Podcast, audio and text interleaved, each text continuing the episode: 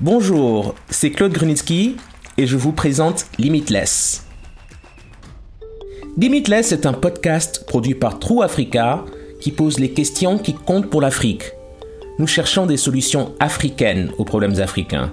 Dans chaque épisode, nous posons à trois invités une question qui compte pour les Africains. Et, sans surprise, ils ne sont pas toujours d'accord. Dans cet épisode, nous nous demandons comment nous, Africains, pouvons lutter contre le VIH. Nous devons changer la façon dont nous avons des relations sexuelles. Et c'est là que je suis revenu positif. Je vis avec le VIH, mais je ne suis pas une victime, je suis une victorieuse. Selon les chiffres de l'Organisation mondiale de la santé, plus de 25 millions de personnes en Afrique vivent avec le VIH. Et l'Afrique représente près des deux tiers du total mondial des nouvelles infections au VIH. Le VIH, s'il n'est pas traité, peut devenir la maladie du sida, où l'on devient très vulnérable, avec des infections secondaires et des complications. En 2018, 470 000 personnes au total en Afrique sont décédées de maladies liées au sida. Il ne doit pas en être ainsi. Même si nous n'avons pas trouvé de remède, des médicaments antirétroviraux, dits ARV, sont efficaces et peuvent contrôler le virus. Ces médicaments peuvent aider à prévenir la transmission. Alors, comment repenser la lutte contre le VIH Mon premier invité est Bissi Alimi, un militant LGBT nigérian qui a récemment annoncé qu'il était séropositif. Voici notre conversation qui était en anglais. J'ai demandé à Bissi comment il a appris qu'il était séropositif. Je me souviens que c'était à Abuja en 2004. Je participais à la conférence nationale sur le sida. Et pour replacer les choses dans leur contexte, environ 18 mois à 2 ans auparavant, j'avais perdu mon meilleur ami à cause du sida. Mais c'est grâce à lui que je suis entré dans l'espace LGBT et VIH. Et à cause de tous les amis que j'ai perdus, c'est à cette conférence d'Abuja que j'ai été encouragé par des personnes que je reconnaissais comme des mentors à faire un test VIH. Et c'est là que je suis revenu positif. J'ai eu l'impression que mon propre monde s'effondrait, mais j'ai eu de la chance. Et je vais vous dire ce que je veux dire par j'ai eu de la chance. J'ai eu de la chance que ces gens soient là. Et donc quand j'ai été testé, la première chose qu'ils ont faite, c'est de me faire venir, de me serrer dans leurs bras, de m'encourager et de prendre leur propre vie personnelle en exemple pour me dire que les choses sont possibles. Je n'ai pas pu le voir à ce moment-là, car je réalisais, attends un peu, je vais bientôt mourir, parce que c'est ça qui nous arrive. Nous sommes infectés, nous tombons malades et puis nous mourons. Mais j'étais tellement passionné par le fait de continuer à faire le travail que je faisais en matière de sensibilisation au VIH pour les hommes homosexuels. J'ai demandé à Bissi comment il a appris qu'il était séropositif. Il m'est plus facile de parler de ma sexualité que de ma séropositivité.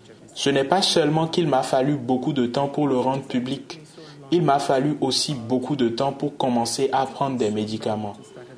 Les médicaments qu'il y avait à l'époque, je crois, c'était le D40, l'un des médicaments les plus courants, très toxique. Et l'infirmière m'a demandé si j'avais fait le test du VIH. Et je pense que c'est à ce moment-là que j'ai craqué et que je lui ai dit que j'étais séropositif et que je n'étais pas sous traitement. Et ils ont immédiatement fait un test de charge virale. La première chose que le médecin a dit, c'est Comment avez-vous réussi à rester en vie? Et c'est là qu'il m'a immédiatement mis sous traitement.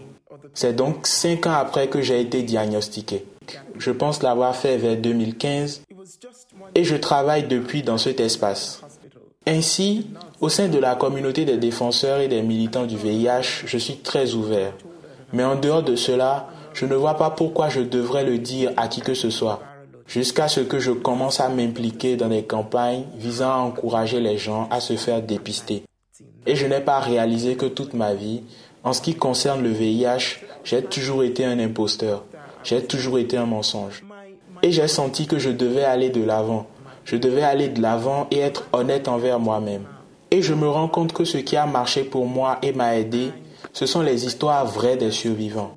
Et si je ne raconte pas mon histoire, les personnes qui m'admirent, celles qui croient en moi, celles qui me considèrent comme leur modèle et qui luttent, ne sauront pas qu'il existe une alternative et j'avais besoin de fournir cette histoire alternative.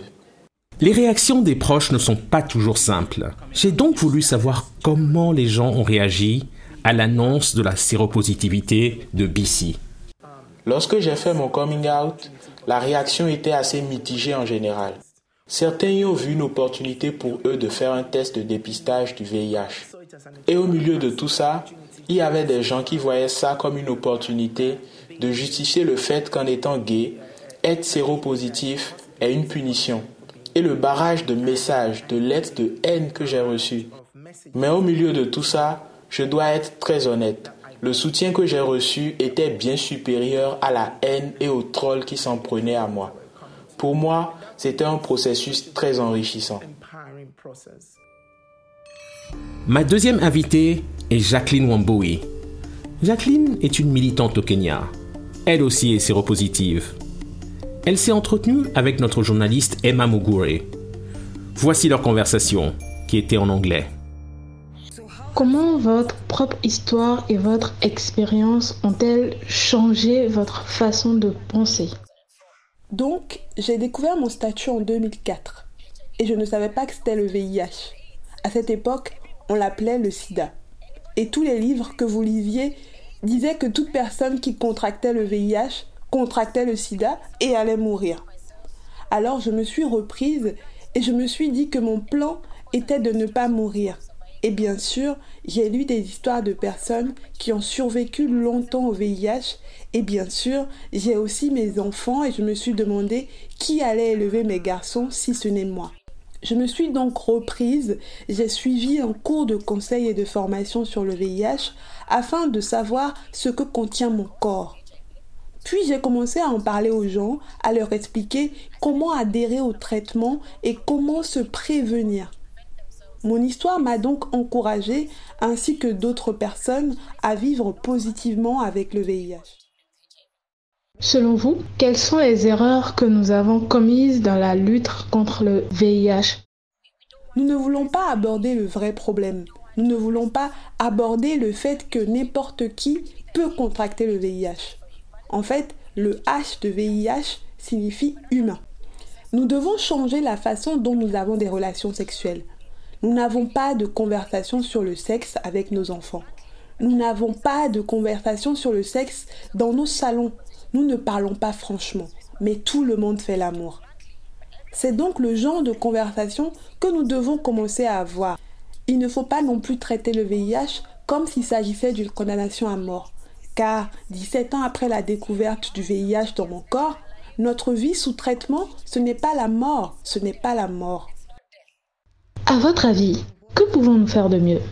Si nous changeons nos mentalités comme ça, je pense que nous ferons une grande différence.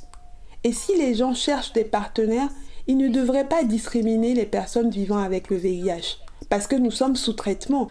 Et si je suis sous traitement, j'ai moins de chances d'infecter mon partenaire, parce que le traitement va supprimer mon virus et qu'il sera indétectable, et donc je ne pourrai pas le transmettre. Quel changement d'état d'esprit aimeriez-vous que les personnes vivant avec le VIH aient? Nous disons toujours que dans ce monde globalisé, vous prenez ces décisions dans des salles de conseil à l'étranger, vous ne savez pas ce qui se passe pour la femme sur le terrain, vous ne savez pas ce qui se passe pour la jeune personne sur le terrain. Donc si vous voulez que même cette femme prenne ce médicament ou se fasse tester, vous devez découvrir quel genre de vie elle mène, surtout en Afrique. J'aimerais que les personnes sous traitement soient à l'aise pour parler ouvertement de leur statut la population générale considérait le VIH comme une maladie ordinaire et gérable. Ma troisième invitée est Sadie Brown d'Afrique du Sud.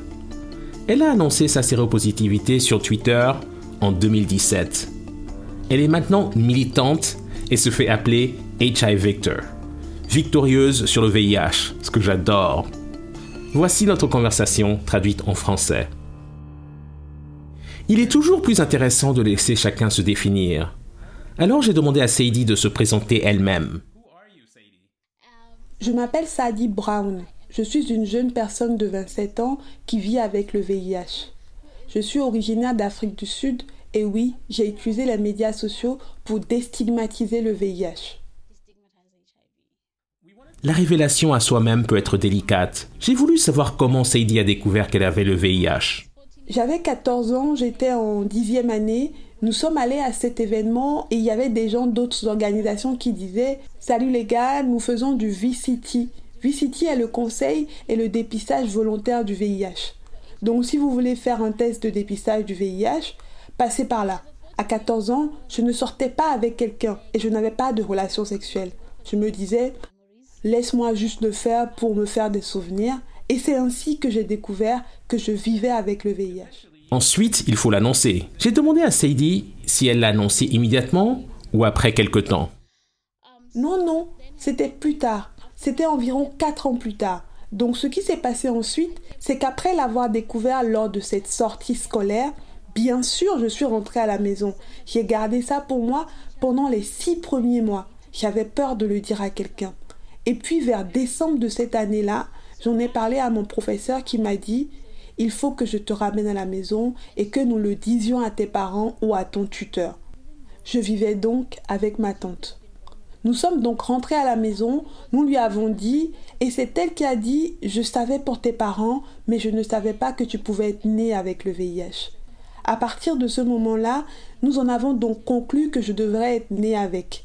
Nous l'avons ensuite dit au reste de la famille, mais de ce moment jusqu'à mes 18 ans, nous avons tout fait comme c'était un secret de polichinelle que tout le monde connaissait mais dont personne ne parlait.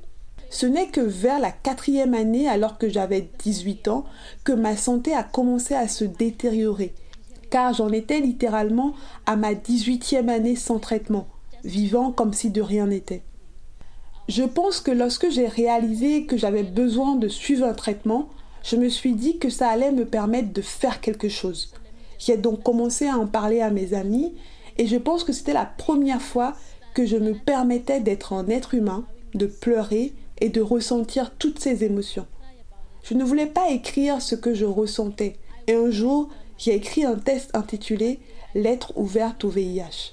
Et quelques jours plus tard, je l'ai publié sur Facebook. C'est ainsi que j'ai commencé à en parler sur les médias sociaux. Après son annonce publique, Sadie a fait l'objet d'un article de la BBC mais il me semble qu'il existe certainement un autre élément important qui l'a poussé à s'engager activement pour la cause des personnes séropositives. J'ai voulu connaître le déclencheur de son activisme. Tant de choses se sont passées depuis cette interview. C'était il y a cinq ans. Oui, beaucoup de choses se sont passées. Parce que lorsqu'ils m'ont interviewé, je n'utilisais pas vraiment les médias sociaux. Je n'avais même pas idée que ce que je faisais était appelé activisme. Je me souviens que le journaliste m'a littéralement demandé comment on doit t'appeler. J'ai répondu que je ne savais pas, qu'il suffisait de dire mon nom. Et elle a répondu Vous êtes une activiste. Alors j'ai dû aller sur Google et chercher ce qu'activiste voulait dire. Et j'ai dit Ok, en fait, je pense que vous pouvez m'appeler activiste VIH. Et donc beaucoup de choses se sont passées et je pense en le disant que ça montre à quel point je n'avais aucune idée à l'époque de l'ampleur et de l'impact de ce que je faisais. J'ai beaucoup lu et j'ai vu comment les personnes vivant avec le VIH qui sont infectées par le VIH étaient dépeintes. Et je n'aimais pas le récit négatif où l'on dit Oh, victime du VIH. Je ne voulais pas être perçue de cette façon. J'ai donc besoin d'assumer ma séropositivité et de ne pas laisser les gens me regarder et me prendre en pitié. J'ai donc décidé de me qualifier de vainqueur du VIH. Car je vis avec le VIH, mais je ne suis pas une victime, je suis une victorieuse. Nos invités sont peut-être séropositifs, mais ce n'est pas la chose la plus intéressante à leur sujet. Ce sont des gens avec des vies et des amoureux. Ils ont des luttes, des rêves et des espoirs. Le VIH ne doit pas vous définir. Il ne doit pas définir vos relations. Il ne doit pas définir votre avenir. Alors, n'ayez pas peur. Allez simplement vous faire tester. Merci pour votre écoute.